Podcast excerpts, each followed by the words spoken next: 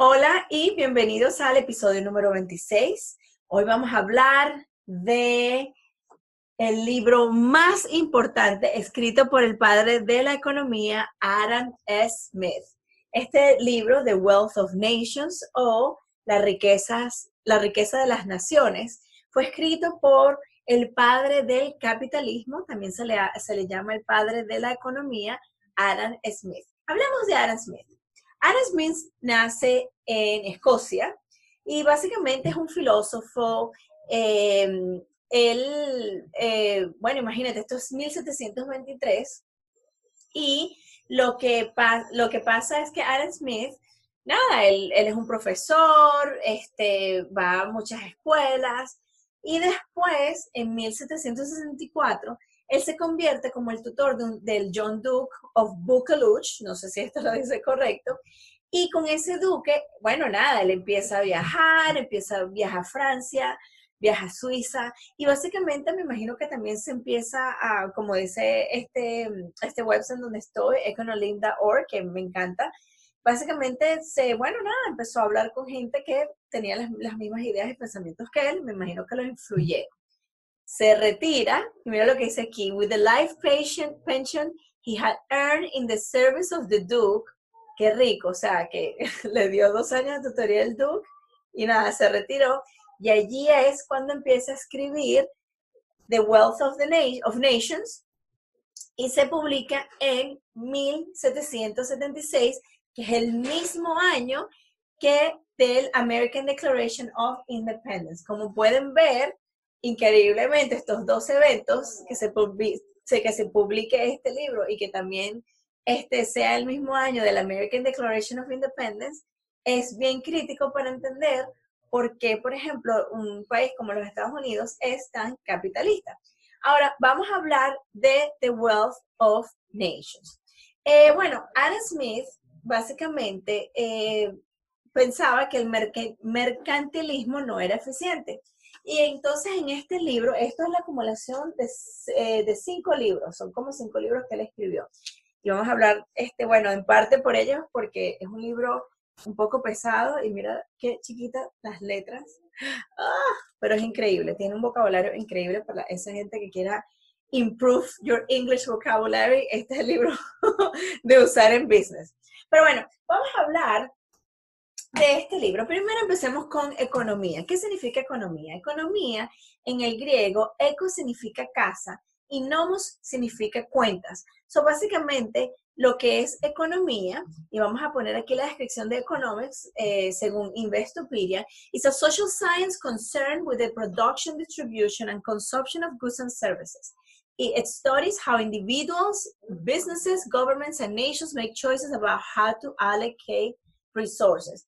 Bueno, acuérdate que lo que hace la economía es que si, por ejemplo, tienes tres personas, pero nada más tienes un pedacito de pan, la economía básicamente lo que hace es evaluar qué van a hacer esas tres personas para poder comer, estar contentas, estar felices, tal vez buscar más pan. So, básicamente eso es lo que es la economía. Todo lo que hacemos todos los días. ¿Qué pasa? Nadie había realmente escrito algo este, bueno, si habían este, otros scholars, por decirlo así, que habían escrito, que, estaban diciendo que, bueno, que el mercantilismo no era eficiente. Y allí es cuando este, Adam Smith dice, mira, yo voy a escribir este, The Wealth of Nations y voy a escribir lo que considero es este, un sistema capitalismo o un sistema capitalista o de mercado libre. Ahora, eh, es bien importante entender de dónde viene Adam Smith. Adam Smith era también un filósofo moral y este, él básicamente decía lo siguiente. Él, em, él decía que el hombre o, o el individuo se basa en el individualismo o lo que se llama el self-interest. O sea, tú vas a hacer lo que es mejor para ti y como tú vas a hacer lo que es mejor para ti, esto básicamente va a, este, a motivarte, o lo que básicamente le estaba diciendo, que si alguien hace un trabajo y no está motivado, entonces eh, eh, obviamente es un problema, pero si tú haces un trabajo y estás motivado, entonces eso es lo que es el capitalismo, creces, ganas más, te vuelves más pro. The Wealth of Nations, básicamente, es un five book series que son cinco libros que lo que revelan son la naturaleza de cómo las naciones pueden ser prósperas. Entonces, lo que eh, la primera, lo primero que habla em, en el libro es productivity is king. Mientras más productivo eres, más mejor vas a estar. ¿Qué significa eso? Bueno, este, increase the number of people with a job compared to those without one. Eso quiere decir darle trabajo a la gente. Increase the productivity of the jobs. Eso quiere decir que tienes que tener skill, saber cómo hacer el trabajo, no perder el tiempo, no waste of time y usar la tecnología. Entonces, ¿qué es lo que hace la productividad? Si tú tienes, eh, si tú eres una persona que tú dices, mira, yo soy muy bueno haciendo cupcakes. Y entonces tú dices, yo te puedo hacer 30 cupcakes en menos de este tiempo y te lo puedo hacer en este budget y tengo un horno inmenso que puede hacer entonces 100 cupcakes al mismo tiempo, allí tú estás siendo productivo. Entonces, el capitalismo, eh, lo primero que tú quieres hacer es que producir, producir, producir y ser eficiente. Entonces, esto es lo que habla Adam Smith de los principios de productividad. El otro punto que él habla es el division of labor. Esta es la división del trabajo, o sea, del, trabajo. Él dice, people need to do or produce what they do best. Entonces, si tú, por ejemplo, eres un manager, ¿verdad? Tú deberías agarrar o delegar a, los, a la gente que, está, que hace mejor de eso el trabajo. Porque de esa manera, si tú, por ejemplo, tienes lo que se llama un Dream Team, imagínate cómo tu productividad y tus, tu, eh, ¿cómo se llama? tus chances de ser successful se van a elevar porque tú estás poniendo a cada cerebro en donde debería estar. Dices, bueno, mira, este es muy bueno hablando con la gente y es muy buen salesperson, he's going to go into the sales department. Mira, esta persona es complicada, pero bueno, es muy buena con la gente, vamos a ponerla de recepcionista, qué sé yo. Entonces tú lo que haces es que haces una, lo que se hace la división de, de labor y mientras más grande sea el mercado, dice aquí larger market, greater division of labor, greater productivity. Entonces, ¿qué es lo que, es lo que hace eh, Adam Smith? Él dice, mira, todo el mundo tiene que ser lo que hacen mejor para que entonces el nivel de, de productividad y de reducir el tiempo y el waste, ¿verdad? Este, es mejor. Ahora, lo otro que también Smith habla en, en el libro eh, con el Division of Labor, como dijimos antes, es básicamente que si tú quieres tener una mejor empresa, you have to improve your skills. You, este, no, si tú tienes, por ejemplo, A, B, C y D y tienes cuatro personas y una otra persona nada más trabaja en A, esa persona se tiene que especializar nada más en ese A y no pasar para B, porque Adam Smith decía que si tú cambias una persona de haciendo A a hacer B, entonces ya estás wasting time, estás perdiendo tiempo porque esta persona tiene que cambiarse de trabajo, quitarse el, qué sé yo, apagar la computadora, lo que sea, y entonces él dice, mira, no, para que produzcan, produzcan, produzcan. Obviamente, esto es exactamente lo que es el capitalismo. Eso quiere decir, produce cheaper and more efficient. Em, lo otro que habló, em, es, bueno, uno de los puntos que habló, es que él dijo que habían eh, el dinero eh, facilities exchange and improves productivity of exchange. Si tienes acceso al dinero, entonces vas a ser más productivo. Por ejemplo, el caso, por ejemplo, el caso que tenemos en Venezuela, que todo está dolarizado, pero a veces no hay dólares. Entonces, si, si tú, por ejemplo, si tú dices, quiero comprarme esa cámara, pero no tienes dólares, entonces ahí estás, ¡pum! este, estás teniendo una intervención, por ponerlo así, en un mundo capitalista, eso no debería existir. Y usualmente por eso es que le dicen el free market, porque lo que dicen Adam Smith y lo que habla ahora de la mano invisible, ¿ok? Que es que básicamente los individuos eh, van a buscar siempre lo mejor para ellos. Entonces, por ejemplo, si yo estoy buscando a alguien que haga este, este, ¿cómo se llama? Yo quiero un lápiz y cuando yo lo haga así, que sea amarillo, ya desexplicó, que se ponga amarillo, no sé qué cosa, yo me meto en eBay, Amazon, eso es lo que es el mercado libre. tener la posibilidad de escoger este, cuál es el más barato, de decir, bueno, mira, este, lo me lo voy a comprar en Amazon porque tengo free delivery o lo que sea.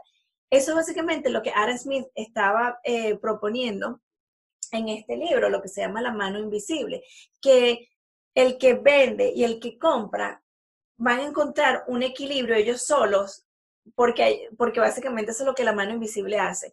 Ahora, si tú tienes tu mano invisible haciendo todo esto, esto básicamente son fuerzas de mercado, ¿qué pasa? Cuando viene el gobierno y entonces afecta esa mano invisible, allí es cuando el free market se convierte en, este, empieza a regularse y empiezan a hacerse a otras cosas, que eso lo vamos a hablar en otro podcast. Otro punto que hablaba Adam Smith. Adam Smith decía que los componentes del precio van a ser los siguientes. Él decía, mira, hay lo que se llama el real price y hay lo que se llama el nominal price. El real price es el precio de la labor por ejemplo, si tú tienes una tienda de helados, ¿verdad? Y tú tienes que tener una empleada o un empleado que venga, se ponga la gorrita, le sonríe el customer, este, sirva el helado, básicamente la persona que trabaje para ti. Ahora, tú quieres vender el helado a un cierto punto para que tú entonces tú puedas tener que, le puedas pagar a esa persona, te puedas pagar a ti, puedas también reinvertir en tu negocio y puedas pagar la renta. Entonces, Adam Smith dice, mira, real price es el price in labor. Eso quiere decir el precio que cuánto te cuesta contratar a la persona. Y el nominal price es básicamente todos los elementos, price measure in money, que toma en consideración, dijimos, el wage, el profit y la renta. el otro punto que también hablaba Adam Smith es que dependiendo de cuánto tú, tú sepas de tus skills, es cuánto tú deberías ser pagado.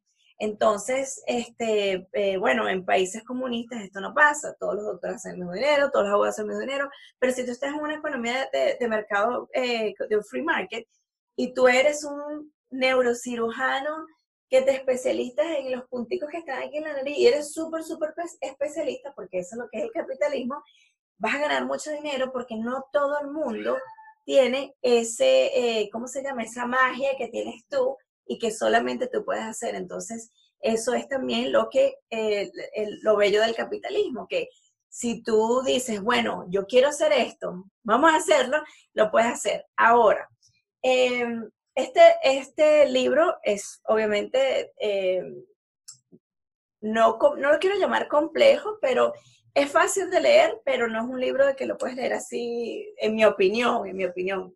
Hay gente que capaz lo lee en una hora, pero te, yo digo que es un libro que vale la pena tenerlo para leerlo poco a poco. Este es un libro que imagínate, 1776, y es tan relevante y es tan, o sea, abrir este libro es básicamente entender cómo el capitalismo y cómo, por ejemplo, países como los Estados Unidos este, se mueven.